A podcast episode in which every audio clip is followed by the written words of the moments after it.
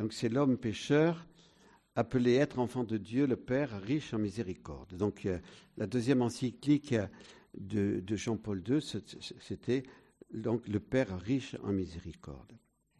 Cette deuxième encyclique a été donnée le 30 octobre 1980. Et Jean-Paul II, par cette encyclique, a voulu montrer aux hommes de notre temps que l'homme était bien la route de l'Église. Église qui a mission de lui faire découvrir que le Christ est la vérité sur l'homme et que Jésus veut le conduire vers son Père, le Dieu des miséricordes. Jean-Paul II était conscient, en promulguant cette encyclique sur Dieu le Père riche en miséricorde, que l'homme contemporain avait un grand besoin de la miséricorde divine, même s'il ne le savait pas. L'homme, disait-il, est en effet divisé en lui-même, menacé par la technique, les risques de guerre et d'atteinte à sa liberté, les pertes des valeurs morales. Il a soif de justice, mais celle-ci ne suffit pas. Pour mieux comprendre l'encyclique et en faciliter sa lecture, nous allons reprendre quelques thèmes importants abordés par Jean-Paul II, mais classés dans un ordre différent de l'encyclique. D'abord, qu'est-ce que la miséricorde? Pourquoi je pose d'abord cette question? Parce que euh, avec les jeunes, euh, quand j'avais la joie de faire le pèlerinage des jeunes d'été, on avait fait un pèlerinage en Pologne, je l'ai fait pendant 20 ans. Ces pèlerinages avec les jeunes, ça m'a beaucoup apporté. Et on avait fait toute une journée sur la miséricorde à Cracovie. Et à la fin de la journée, une jeune fille est venue m'interroger et me poser la question, mais en fait, qu'est-ce que la miséricorde? Alors j'ai dit, on a passé toute la journée sur la miséricorde, on est allé prier sur la tombe de, de Faustine, on a fait ceci, et elle me pose la question, qu'est-ce que la miséricorde? Donc ça veut dire qu'il y a quelque chose qu'on n'a pas bien expliqué. Voilà. Donc, commençons. Qu'est-ce que la miséricorde? Le mot miséricorde est unique en notre langue. Hein, pour le, pas pour, les enfants, quand si on leur pose la question qu'est-ce que la miséricorde, il y avait un enfant qui avait dit la miséricorde, ben, c'est la corde de la misère. Corde de la misère. Bon, euh, c'est pas tout à fait l'étymologie, mais le mot misérere, ça veut dire avoir pitié. Cor cordis, c'est le cœur. Donc, euh, c'est pour ça qu'il faut toujours commencer par expliquer l'étymologie des mots. Donc, miséricorde, c'est le cœur qui a pitié. Et ce cœur qui a pitié, c'est le cœur de Dieu. Voilà, c'est le cœur de Dieu qui a pitié. Mais nous, nous savons qu'un mot, miséricorde. Alors qu'en hébreu, il existe plusieurs expressions. Et deux particulièrement. Ces deux expressions et on retrouve cela dans toute l'encyclique, on peut dire, hein, sont fondées sur l'expérience du peuple de Dieu. Yahvé a fait alliance avec son peuple et il est, demeuré, il est demeuré fidèle à son alliance malgré les nombreux péchés de ce peuple. C'est la miséricorde du Père et de l'époux. Et puis, Yahvé aime son peuple comme une mère aime son enfant, il ne peut pas l'oublier quand il est pécheur, c'est la miséricorde maternelle. La miséricorde, c'est donc l'amour fidèle de Dieu Père et époux, et l'amour passionné de ce Dieu qui aime son peuple avec des entrailles maternelles.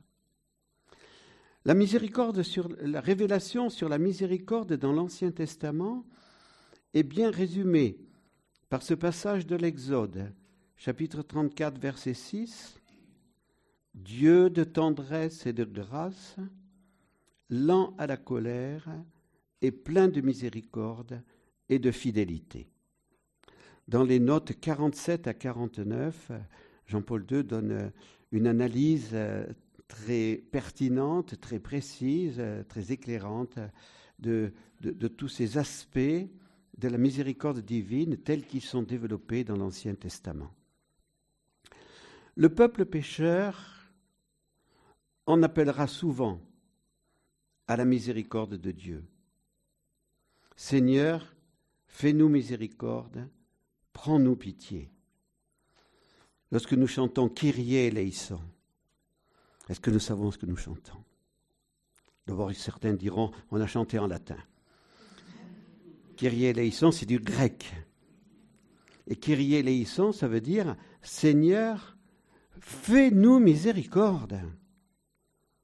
Fais-nous miséricorde, nous sommes pécheurs. Car le peuple pécheur a la conviction profonde que Yahvé pardonnera. L'Ancien Testament révèle ainsi un Dieu infiniment aimant, miséricordieux. La miséricorde est plus grande que la justice, mais elle ne s'oppose pas à elle. C'est ce que Jean-Paul II redira plusieurs fois dans l'encyclique. L'Ancien Testament prépare à la révélation plénière qui sera donnée en Jésus. Et Jean-Paul II écrit en conclusion du chapitre 4 au mystère de la création est lié le mystère de l'élection, qui a modelé d'une manière spéciale l'histoire du peuple dont Abraham est le père spirituel en vertu de sa foi. Toutefois, par l'intermédiaire de ce peuple qui chemine tout au long de l'histoire de l'Ancienne Alliance, ce mystère d'élection concerne tout homme, toute la grande famille humaine, d'un amour éternel je t'ai aimé, aussi t'ai-je maintenu ma faveur. Jérémie 31, 3. Mon amour ne s'écartera pas de toi, mon alliance de paix ne chancellera pas. Isaïe 54, 10. Donc, euh, d'abord, voilà, comment cette miséricorde est révélée dans l'Ancien Testament. Ensuite, comment cette miséricorde est révélée dans le Nouveau Testament. Et Jean-Paul II nous dit, Jésus révèle et manifeste la miséricorde du Père. Comment? Par sa vie et principalement son amour pour tout homme, Jésus manifeste la miséricorde. Il guérit. Il va à la rencontre des hommes pauvres, blessés et pécheurs il donne une double dimension à la miséricorde. La dimension divine, en révélant le Père miséricordieux, la dimension humaine, en étant modèle pour tout homme appelé à être miséricordieux. Et cela, dit Jean-Paul II, c'est l'essence de la morale évangélique. La miséricorde est l'essence de la morale évangélique. Alors l'essence, dans le sens de la, nature, hein, voilà, ce, qui est le, voilà, le, profond, le, noyau essentiel de la morale évangélique. Jean-Paul II a rappelé bien sûr la cinquième béatitude, Bienheureux les miséricordieux, car ils obtiendront miséricorde. Matthieu 5, 7. On peut rapprocher de cette béatitude la demande du Notre Père Pardonne-nous nos offenses, comme nous pardonnons à ceux qui nous ont offensés. Matthieu 6, 12. La miséricorde donnée est une condition pour recevoir miséricorde de la part de Dieu. Deuxième point, sur la révélation et la manifestation par Jésus de la miséricorde du Père, par son enseignement et surtout la parabole de l'enfant prodigue, Luc 15, 11, 32, Jésus révèle ce qu'est cette essence, ce noyau de la miséricorde. Elle n'est pas une compassion pour la misère de l'autre, elle n'est pas quelque chose d'humiliant, allant contre la dignité de la personne, mais elle est un amour qui revalorise et qui rend la dignité perdue par le péché. mais la miséricorde suppose toujours la conversion, la vérité sur soi, la véritable humilité. Le Père ne peut faire miséricorde à l'enfant prodigue que lorsque ce dernier a décidé de revenir et de dire Père, j'ai péché contre toi. C'est une analyse très profonde, très pertinente, très juste, très vraie de cette euh, parabole de l'enfant prodigue. Car aujourd'hui, on, a des interprétations qui nous font, croire que la miséricorde peut aller contre la vérité. Non, la miséricorde ne peut pas aller contre la vérité. Mais la miséricorde, justement, dans cette, euh, cette perspective telle que l'explique Jean-Paul II, cette miséricorde, elle, elle n'humilie pas. Parce qu'il peut y avoir une miséricorde qui humilie. Supposez que, bon, vous soyez le père d'un enfant prodigue, et puis, euh, sans arrêt, euh, dis donc, tu sais ce que tu as fait. Tu sais ce que tu as été. Alors reste tranquille. Ce n'est pas la miséricorde, cela. La miséricorde, telle que, Jésus l'a donnée, vraiment, elle, elle, elle, voilà, elle, regarde notre dignité. La miséricorde que je peux faire à, bon, j'ai de l'argent, mettons, euh, il y a un pauvre qui est, qui est là, qui, a besoin d'argent, ben écoute, euh, tous les mois, tu viens, je te fais un chèque, comme ça tu pourras vivre. Hein. Donc un peu plus que le SMIC, mettons, voilà. Bon, c'est c'est généreux. Mais ça ne respecte pas toujours la liberté.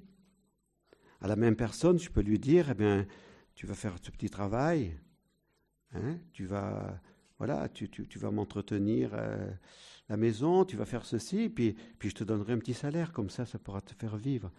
c'est, tout ça, c'est très important pour montrer à quel point la miséricorde ne doit pas humilier l'homme.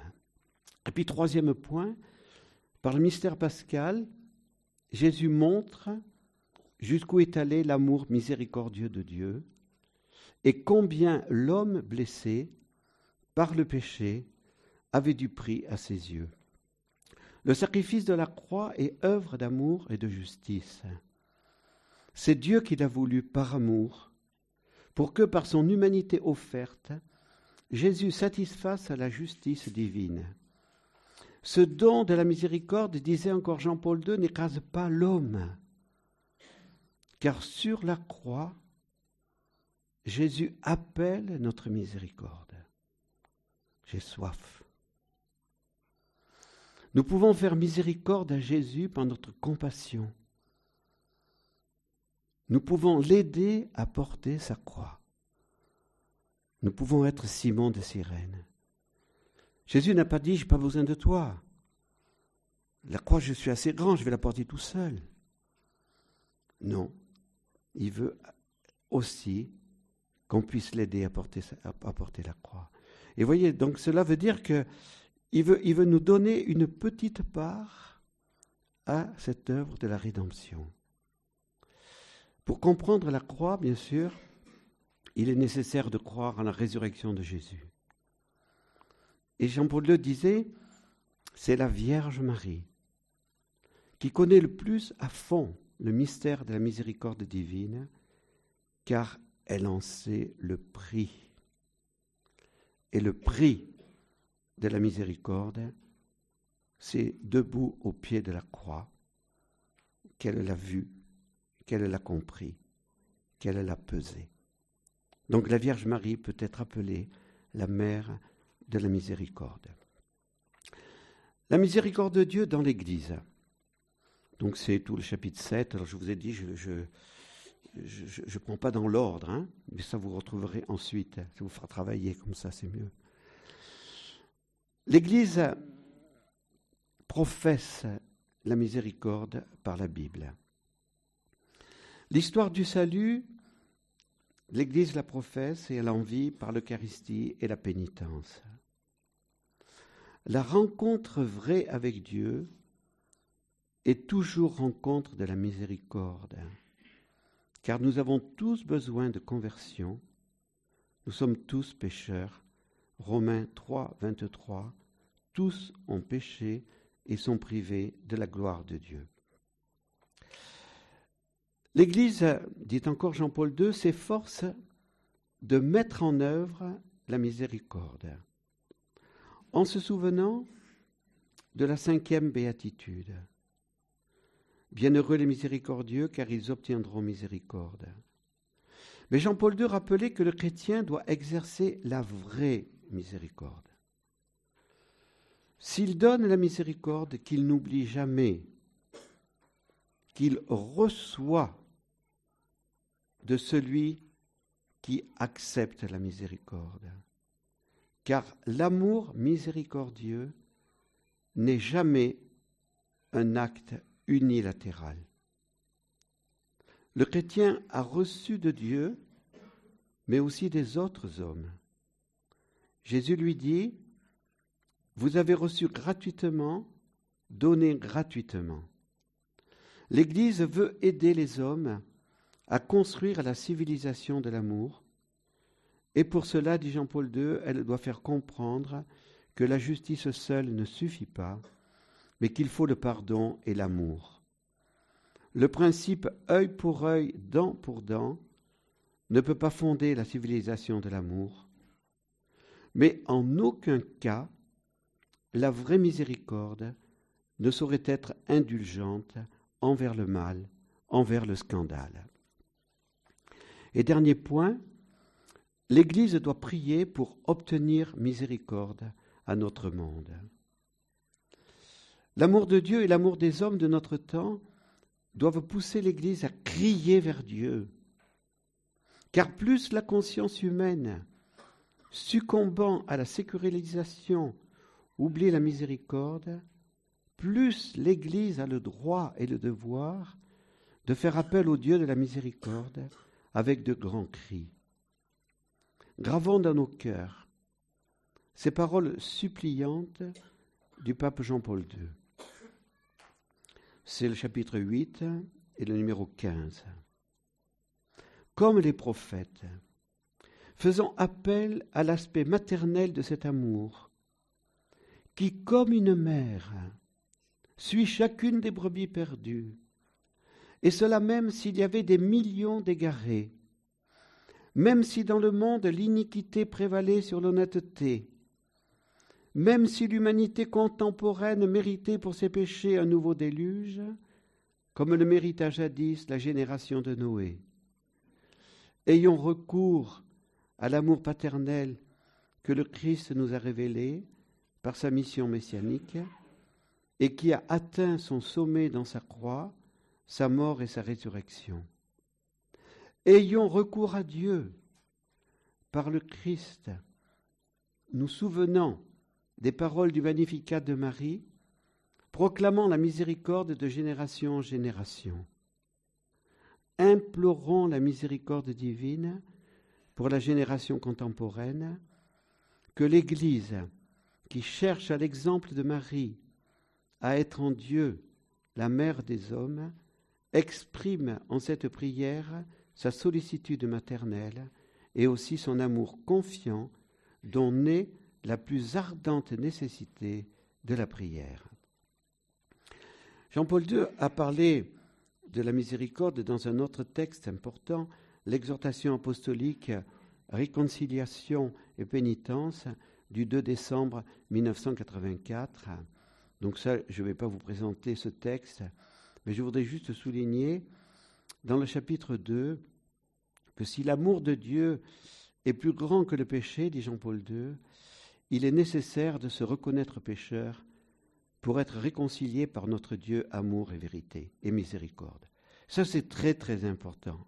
Parce qu'aujourd'hui, nous nous trouvons devant une déformation de ce qu'est la miséricorde.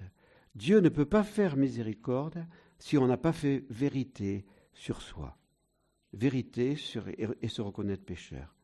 Et Jean-Paul II, dans cette exhortation apostolique, a rappelé la doctrine de l'Église. Le péché est désobéissance à Dieu et division entre frères. le péché mortel détruit la charité, alors que le péché véniel ne tue pas la vie surnaturelle. L'homme du XXe siècle, dit Jean-Paul II, a perdu le sens du péché, parce qu'il a perdu le sens de Dieu. Jean-Paul II avait essayé d'analyser les raisons de ce drame. Frère Édouard les a données, matérialisme, idéologies diverses, mais aussi grave confusion théologique et morale. Certains ne voient plus le péché, disait-il, ni la peine méritée par le péché, mais il serait néfaste de parler du mystère d'iniquité sans parler du mystère de piété. Le mystère de piété, c'est le mystère de la miséricorde, bien sûr. L'Église porterait alors à l'absurde, au non-sens, à la victoire du mal. Par la rédemption, le Christ est vainqueur. Mais l'homme doit correspondre à ce mystère de piété en l'acceptant et en vivant selon l'Évangile. Ainsi, c'est en se reconnaissant pécheur que l'homme peut être réconcilié et proclamer que le Seigneur est riche en miséricorde, que son amour est plus grand que le péché. Je conclus. Nous sommes habitués aujourd'hui à entendre le mot miséricorde. Mais ce mot n'était pas du tout à la mode dans les années 80. Nous pouvons le constater dans les traductions liturgiques des psaumes où le mot miséricorde n'est presque jamais utilisé. Merci à Jean-Paul II d'avoir redonné toute sa place à ce mystère central, Dieu le Père riche en miséricorde. Il l'a fait au début de son pontificat, en allant sans peur à contre-courant. Lui qui avait été le postulateur de la cause de Sœur Faustine, l'apôtre de la divine miséricorde. L'encyclique Dives in Misericordia est nourrie de la spiritualité de Sœur Faustine que Jean-Paul II a canonisée en l'an 2000. Mais en l'année 1980, Jean-Paul II a dû user de beaucoup de prudence. Il n'a jamais cité Sœur Faustine. Sa cause était bloquée. Elle était bloquée et elle n'aurait jamais été débloquée s'il n'y avait pas eu Jean-Paul II. Mais Jean-Paul II était persévérant. Peu à peu, il a réussi à débloquer sa cause et le premier pape polonais de l'histoire a instauré la fête de la divine miséricorde le dimanche octave de Pâques. Au cours du grand jubilé de l'an 2000, Jean-Paul II a consacré le troisième millénaire à la divine miséricorde. Oui, merci à ce grand pape d'avoir rappelé au monde que Dieu le Père est riche en miséricorde. Qui a révélé un tel mystère? Jésus son Fils, qui a révélé le vrai visage de Dieu.